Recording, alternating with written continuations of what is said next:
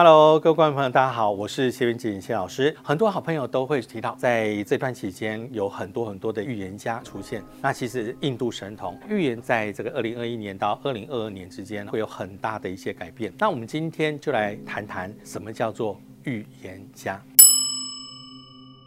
大家在网络上还可以看得到，就是在二零零三年的时候，那么预言的 SARS，当时并不是说 SARS 这个名词，而是会有瘟疫传染。那为什么呢？因为中国古代没有英文的叙述，所以我们的推断是以人跟人之间透过某一种情况产生的瘟疫的。第二个就是在二零一七年的时候啊，我曾经预言二零一八年会有这个猪瘟，不管在新闻的一片段或者是文字上都有记录这个预言那一年。发生猪瘟，那么我们在二零一九年预言二零二零年新冠肺炎，当时是这样预言，就是皇帝帝母镜头提到太岁庚子年，人民多爆竹，多爆竹，也就是人之间会有爆，就是突然竹就是死亡，这个疫情死亡人数会非常非常的多。去年年底，那么也预言今年大概农历的四五月。是关键，果然在农历的四月份，疫情大爆发。那么在五月份，特别是在端午节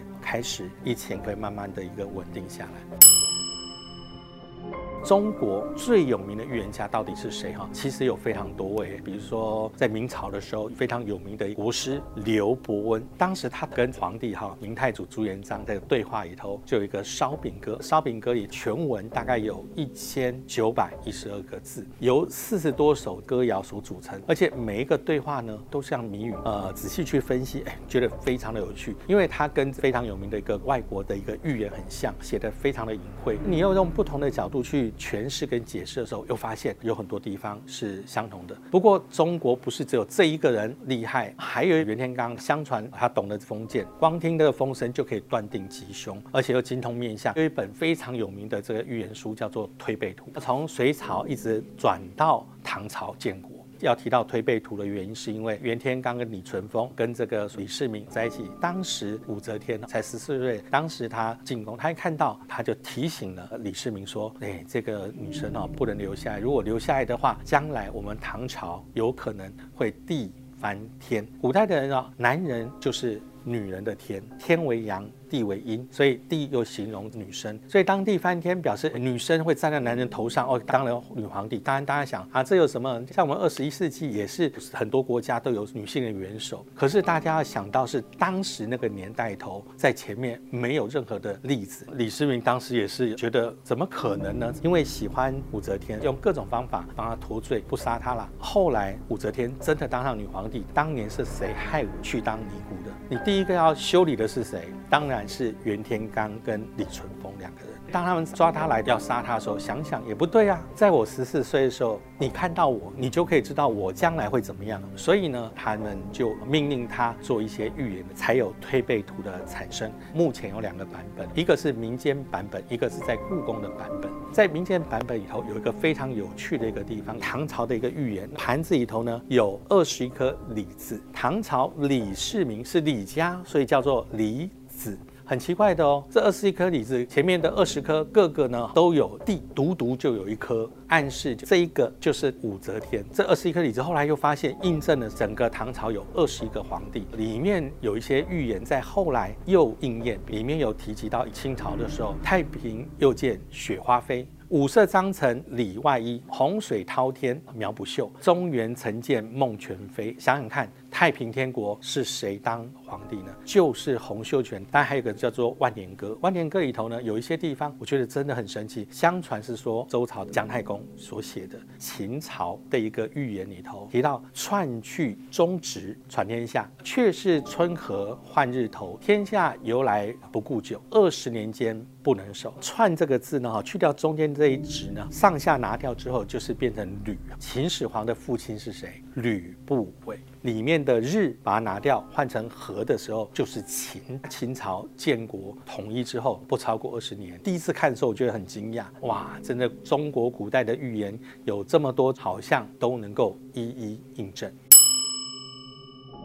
以世界知名的预言家来说的话，在十六世纪其实有个非常有名的一个神准的预言家诺查丹马斯，因为他预言的事项非常的多，比如法国的大革命、拿破仑的兴起、希特勒的崛起、以共产主义的运动、九一一事件，甚至火车啦、飞机啦、哦原子弹的出现，他所预言的这些东西，发现好像印证的非常非常多。他其实对于二十一世纪也会有一些预言，不过这些预言都还有待印证。现代的这个预言里头，大家会觉得最有名的应该是印度小神童阿南德。他的预言里头有个很大重要的事项是用星象去做推论，这些东西不是由他创造的，而是先人创造东西拿来现在运用，谁能够理解的最多，谁就能够从里头达到最多的答案，最正确的答案。所以通常 A、B、C 三位命理师或预言家做预测的时候，拿同样东西做这些推算，有的推算半天什么也看不懂啊，有的推算半天大概解出一个相关的字眼。可是就有人有办法讲述的非常的详细，这个就是我们中国人常提到“师傅领进门，修行在个人”。预言方式其实分作几种啊，在西方可能透过塔罗，那么在中国透过算命的方式，透过你的八字或者是今年的年运。除了这个之外，中国也有一个跟星象相关的哈，叫做七正四余。也是透过相同的一个星象的图像去做一个推算，它的准确度也非常的高。另外呢，还可能有一些是透过养小鬼，少数有一些人他是透过通灵的，比如说天眼通、他心通。天眼通就是透过冥想，我可以看到很多很多东西，那么我可以告诉你很多的答案。那么也有一些就是你一走进来，我看到你，我就可以知道你心里想什么。这个是所谓的灵通的方式之一。但是反过来有一个叫做通灵，通灵的部分每个人不同，有些人他会看到画面。当我在讲这个东西的时候，我的脑海里头画面就像电影一样，一点一点跑出来。也许是局部，但是后来拼凑起来它是完整的。有一些人呢，他有可能局部的通灵，比如说曾经有一艘潜艇，它突然间失联，当时如果找不到里面人都会遇难。这个人呢，他在看电视新闻的时候，突然间手没有办法控制，一直动一直动，拿了笔给他，他就在那个纸上面好一直画一直画一直画。后来他们仔细看了之后，哦，那不是坐标吗？他们就打电话到电视台里头去，这个潜艇呢在坐标标什么？方位上就可以找到他们。后来真的在那个坐标上找到那一台潜水艇。基本上来说，通灵的方式各自不同，但是呢，都可以达到一定的一个预测。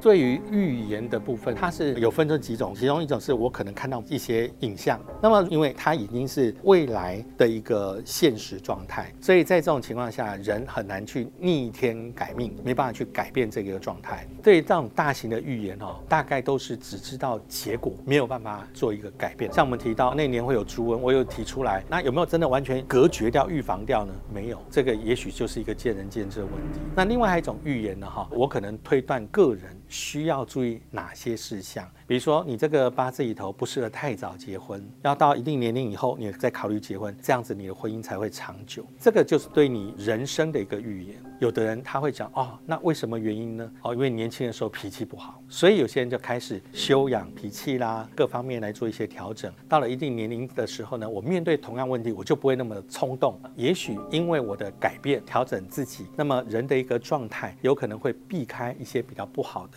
对于大的事项，我们不能改变，所以人不能逆天改命，但是可以顺应所谓的天命做一些调整。我们所提到这些东西，很多的朋友都会想啊，真的有这样事情吗？是不是预言一定成功？不管你相信或不相信，呃，未来的会发生哪些事情？这件事情其实本来就是属于见仁见智的事情。其实呢，在今年的预言里头也有提到哦，这个疫情上面来说，它会慢慢的好转，大家呢保持乐观的态度，一起来做。好防疫的措施，大家喜欢我们今天的分享吗？在我们的这个下方哦，留下你对于今天提出来的一些东西有什么样的想法，或者你希望能够知道哪些方面的讯息。如果喜欢的话，记得哦，按赞、订阅、开启我们的小铃铛。那我们下回见喽，拜拜。